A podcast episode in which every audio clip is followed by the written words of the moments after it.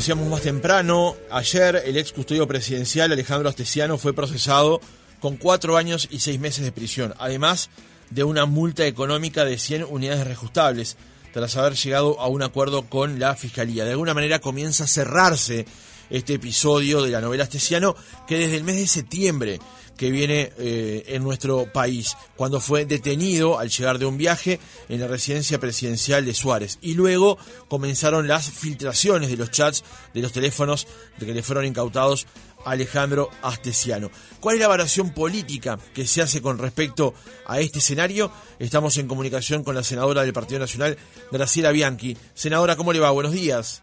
Buenos días, ¿cómo les va? ¿Cómo están? Muy bien, muchas gracias por atendernos. No, al contrario. Senadora, ¿cuál es la primera valoración que hace del el cierre de esta etapa que judicialmente ocurrió ayer con lo que se ha llamado el caso Astesiano? Miren, eh, por un lado yo pienso exactamente que el presidente habló la justicia y ahora sí la justicia porque intervino además de la eh, fiscal Fossat y, sus este, colaboradores este, que hicieron la instrucción, la investigación, interviene un juez lo que en el proceso se llama el juez de garantías. O sea, ahora sí entró el Poder Judicial, no es porque no confíe en esta investigación, en otras tengo mis, mis, dudas, en esta la vi trabajar muy bien a la fiscal Fossati. Pero como hay normalmente confusión, ahora sí entró la justicia y el juez, o la jueza, la verdad que no sé quién intervino, este homologó el este, el acuerdo. Entonces, cuando habló la justicia, como dijo el presidente, habló la justicia. Este, porque no es cuestión de que la justicia nos sirva cuando es conveniente para algunos, sino cuando es conveniente para otros. Eso en primer lugar. Después, yo como soy una persona que resiste archivos, el otro día tuve una, una entrevista en una radio colega de ustedes, donde me preguntaron qué opinaba y yo sin, sin saber absolutamente más que nadie, excepto ser abogada, en el sentido de conocer el, procedimiento y políticamente valorar la situación, que es la pregunta que ustedes me hacen, yo dije que la fiscal estaba en este momento tratando de limpiar toda la hojarasca, o sea, limpiar todas estas este, novelas de mala calidad que fue generando la oposición, dando por verdades reveladas eh, declaraciones o chats de un delincuente que tiene la posibilidad de mentir para poder defenderse. Y los chats son comunicaciones privadas que, bueno, no justamente lo que la fiscal eh, propuso fue la condena en lo que se probó que él hizo y lo que no se probó quedaron como este dichos de un mitómano este y yo unos días antes había dicho en mi cuenta de Twitter miren ustedes antes de que pasara lo del Leal aquí hay alguien que está facilitando económicamente este algo en esta situación. O sea que yo políticamente ayer lo que comprobé fueron las dos cosas se despejó la hojarasca para poder este para poder investigar más a fondo el tema de los pasaportes, que es grave, porque ahora saltó un caso muy similar en Argentina, este y eh, evidentemente que había algún tipo de estímulo a esta persona que además yo la catalogué de perejil y es un perejil claramente este, a la carga penal. Eh, senadora, ayer el presidente de la República se le preguntó si hubo una utilización política del asunto. Yo le voy a trasladar la misma pregunta a usted, pero le quiero agregar otra antes. ¿Fue un mal momento este para el gobierno? Bueno, es un mal momento para el país, eh, porque no es para el gobierno este, cuando un gobierno funciona democráticamente porque lo eligió la ciudadanía, este tipo de, situaciones son malas para el país. Primero. Segundo, utilización política, fue una operación política. Y esto recién empieza. Yo el otro día también en ese reportaje dije que los que estamos trabajando en muchas cosas, al mismo tiempo de, todo esto, con, iniciativas este, digamos, no importa, más, más, más de legislador, esta es la punta del iceberg. Fue una operación que además se intentó tapar varias cosas. eh, este proceso de la irregularidad en los pasaportes empezó en el 2013 y hay eh, datos que tiene la fiscal, porque ella lo dijo, yo no tengo ningún contacto con, con nadie que no corresponda, hay posibilidades que haya habido ya en el 2009 eh, este proceso. ¿Eso significa echarle la culpa al gobierno anterior? No, si yo actúo con cabeza institucional, no, hay que localizar a los privados, aunque sean funcionarios y funcionarios públicos, que están en este eh, acto mafioso, porque realmente es un, un acto de una mafia internacional, reitero, ahora saltó en la Argentina, que no se sabía también, pero no, no, se, no se había hecho público ni judicializado. Fue una operación, es decir, se encontró la oposición con algo puntual, que realmente eso lo reconoció el presidente, el error de haber designado como Pato Vica, para que nos entendamos todos, para que usemos un término que todos nos entendamos, porque no es que esto es la Guardia Presidencial, eh, y los que lo dicen están faltando a la verdad, eh, era un custodio físico, personal, este, y se encontró en Frente Amplio con esto. ¿Qué hubiera hecho una oposición responsable? Bueno, vamos a ver realmente qué pasó, porque todo hasta ahora que se todos los dirigentes del, porque a mí lo que hacen los trolls y todo no importa, pero los dirigentes de todos los sectores políticos del frente, empezando por el presidente Fernando Pereira y todo el resto, que dieron por cierto chats y que dieron por cierto declaraciones de Astesiano, eh, la verdad que si se si tuviéramos tiempo eh, o ganas podríamos este, hacer denuncia nosotros también.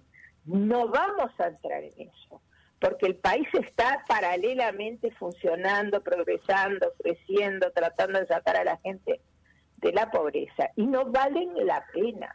Entonces, lo que sí tiene que haber una profunda autocrítica de la oposición, pero no la van a hacer porque nunca reconocen nada, por algo los que los conocemos no fuimos, es este nos equivocamos. Esto no lo debiéramos haber hecho. No se pueden tomar declaraciones como ciertas cuando a cualquiera de nosotros, si nos abren el WhatsApp, el WhatsApp y hay todo tipo de referencias, ¿son ciertas? ¿Efectivamente se cumplieron las cosas que se dijeron? Bueno, eso es lo que investigó la fiscal Fossati. En consecuencia, este, fue una, una, una, lamentable actuación más de la oposición que viene acosando al gobierno desde que asumimos durante la pandemia, con el referéndum, este, y bueno, fue una, una conspiración, eso yo lo califico así, lo he dicho y lo sigo sosteniendo.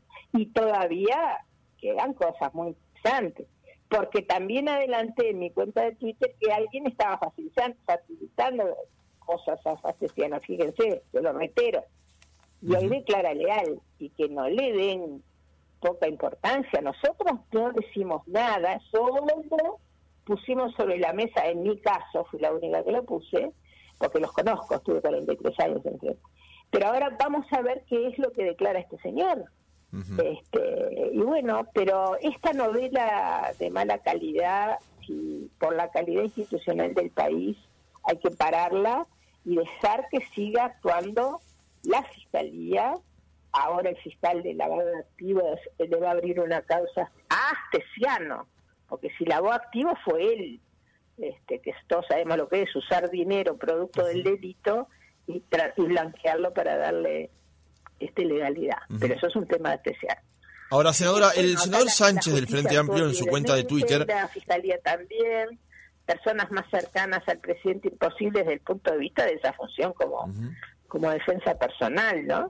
este Y bueno, eh, la verdad siempre aparece. Ustedes sabrán que yo digo siempre que la verdad es hija del tiempo, no lo digo yo, ¿no? Pero es una frase muy, para mí, muy importante. Senadora, le decía que recién el, senador Sánchez, en las últimas horas en su cuenta de Twitter, escribió ni humo ni manija. Alejandro Astesiano reconoció que cometió los delitos. Cayó uno de los integrantes de la red de corrupción de la Torre Ejecutiva.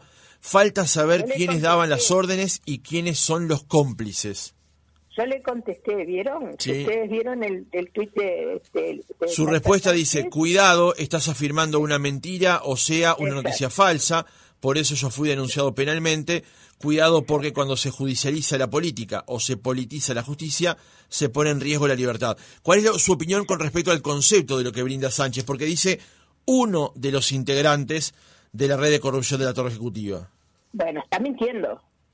Porque la justicia, primero, todos los que dijeron, todos, y fueron muchos, dirigentes Frente Amplista y reitero Fernando Pereira, este, que había una asociación para delinquir en el cuarto piso de la, de la Torre Ejecutiva.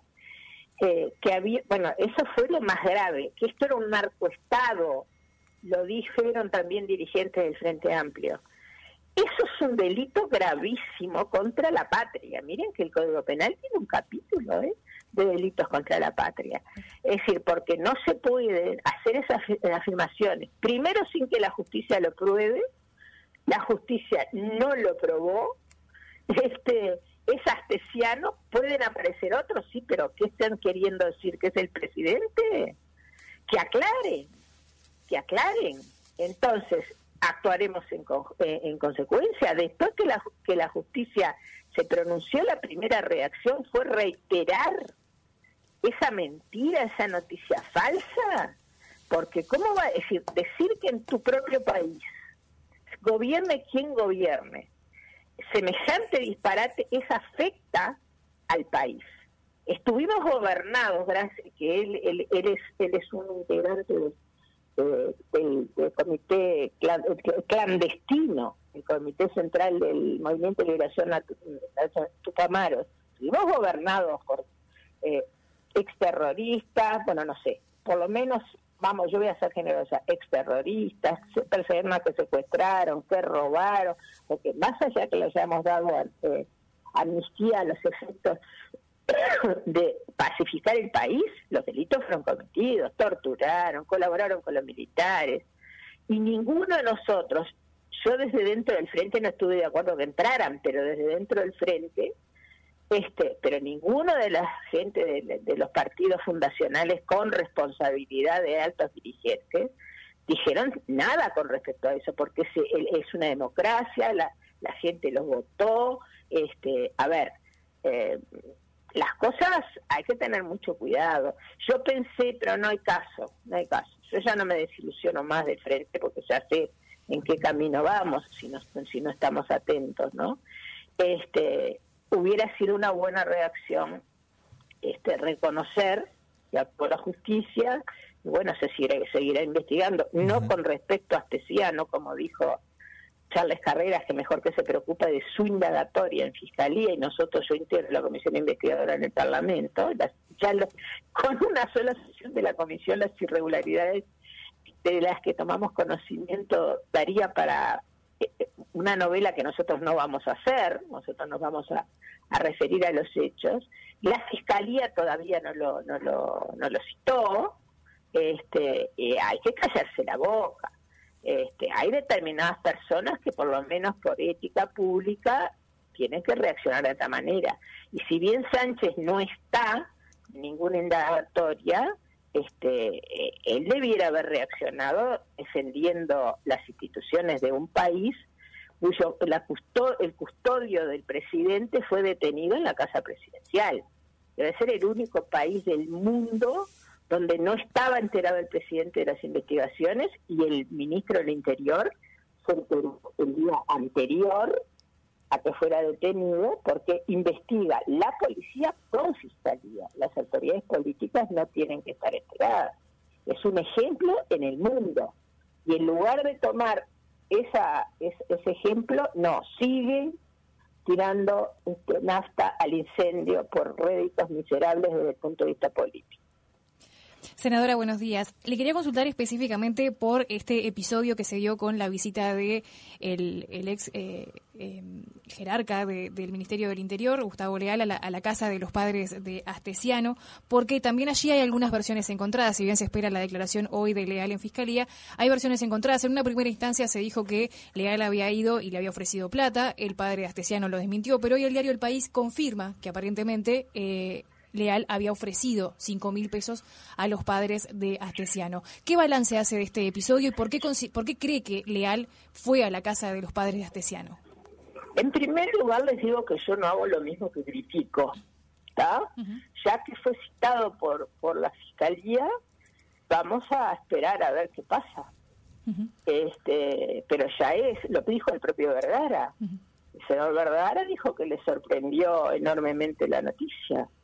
Este, y por ahora, como hoy declara, como hoy declara, no es cuestión de apresurarse, es cuestión de ver qué declara. Ahora, sí lo que es grave, eh, y el país creo que lo dice también, que el padre y el hermano, supongo que será este señor que ayer habló evidentemente direccionado contra el presidente y contra Álvaro Delgado, diciendo cosas muy graves que no sé qué es lo que van a hacer este, eh, con respecto a esas declaraciones desde el punto de vista jurídico. ¿no? el hermano dijo que Delgado era un mentiroso contumaz y lo vinculó con una reunión con unos rusos que llegaron al país con la intención de hacer unas inversiones en el, en el, territorio nacional. Que tiene que es un disparate, porque eso ya fue descartado, porque fue estaba en uno de los chats de Astesiano.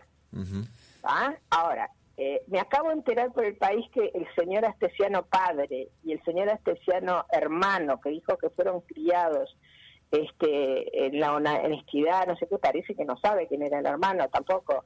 Este, son frente amplistas los dos. Eso es lo que dice el hermano. Estoy, leí las declaraciones en el diario del país. Entonces vamos a, cortar esto, vamos a dejar que actúe la fiscalía. Esto me da vergüenza ajena porque realmente el solo hecho, esta es mi opinión personal, el solo y jurídicamente, pues quien habla tiene título de abogado el solo hecho de haberse acercado a los padres de Astesiano, siendo una persona que este, aparece porque lo es, este, un, dirigente, si quieren, yo que sé a esta altura que son, pero bueno, dirigente del Frente Amplio y que asesora en la parte de seguridad y coordina y salía, sale permanentemente a caerle al gobierno con el tema de la seguridad. El solo hecho, solamente haber ido, es gravísimo. Pero vamos a ver qué es lo que dice la fiscal Fossati, que lo eh, citó. Lo que yo veo en la fiscal Fossati, que no veo en otros fiscales, es que es muy minuciosa y no le importa el tiempo que le lleve, pero no deja pasar una. Porque esta, de repente, otro fiscal, al haber dicho a Estesiano que, que Leal fue a la casa, de repente le hubiera dejado pasar no sé por qué, por acción o por omisión. Pero Fossati es muy minuciosa. Donde ve que puede haber una irregularidad, esa investiga. Y reitero, desde el punto de vista jurídico, siendo quien es, quien es leal, perdón, quien es leal, que se presenta permanentemente como asesor y bueno, fue, fue funcionario del Ministerio del Interior, es gravísimo. El solo hecho entonces, reitero, Vergara lo dijo, no lo digo yo, lo dice el senador Vergara. Bueno, vamos a esperar a ver si, si ahora, yo la verdad que no me sorprende nada porque, reitero, para mí fue una operación. Ahora, las operaciones hay que hacerlas bien. Cuando se hacen mal, este, mm, es peor, es dos veces grave. Senadora, y la respuesta del Frente Amplio es tardía, siendo después que, que que Leal declare con, con Fossati, que fue lo que dijo el presidente del Frente Amplio, Ellos saben dónde están parados, ellos saben cómo se mueven.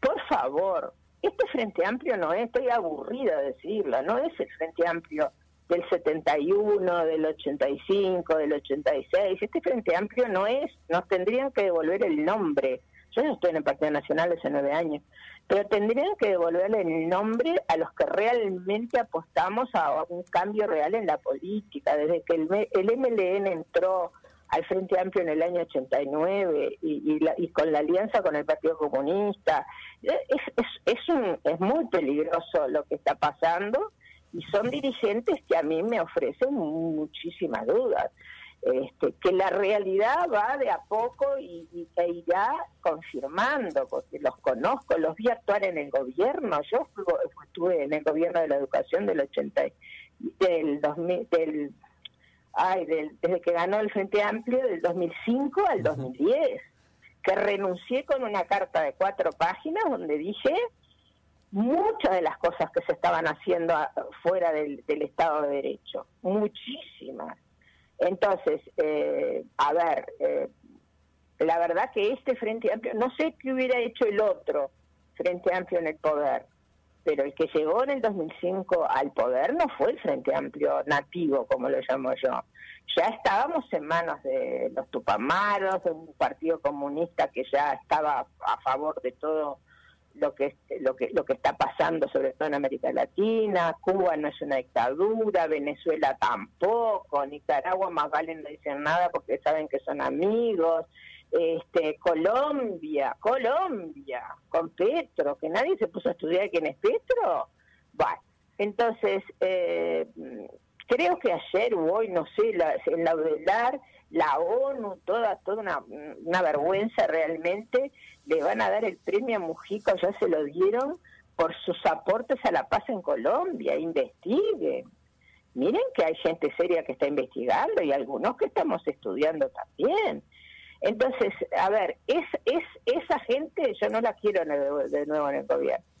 Entonces, eh, lo que importa fundamentalmente que hay que valorar es la situación económica, la seguridad, nadie lo duda, por supuesto, pero sobre todo pensar que está en juego la República y la democracia, porque en el Uruguay, porque en América Latina queda en pie con una democracia plena, ejemplo en el mundo, solo el Uruguay. Ecuador está luchando por ahí por tratar de mantenerse, Perú con los embates que, que también está sufriendo de Evo Morales. Es decir, a ver, queremos entrar en esa situación, lo que está pasando en España, que es la usina de gran parte de lo que está pasando en América Latina, por no decir prácticamente todo. Entonces, a ver, eh, a la gente hay que decirle las cosas. Si después nos tratan de locos, como me pasó a mí, importa muy poco. Eh, a mí lo que me interesa es que se reflexione qué cosas están pasando. Y a nosotros los uruguayos, que somos bastante aldeanos, bastante tranquilos, lo digo en el buen sentido, ¿no? Nos parece que las cosas que pasan en otros países acá no, no van a pasar. A mí me pasó antes de la dictadura, yo nací en el 53, o sea que era bastante grandecita antes de la dictadura. Y a mí me pasó que yo no creía que en el Uruguay, yo no creía que iba a haber golpe de Estado, no creía que había haber una dictadura sangrienta como hubo, no lo creía, y sin embargo pasó. Graciela Bianchi, senadora del Partido Nacional, gracias por haber estado otra mañana con nosotros. Gracias a ustedes, eh, saludos y que tengan buen día.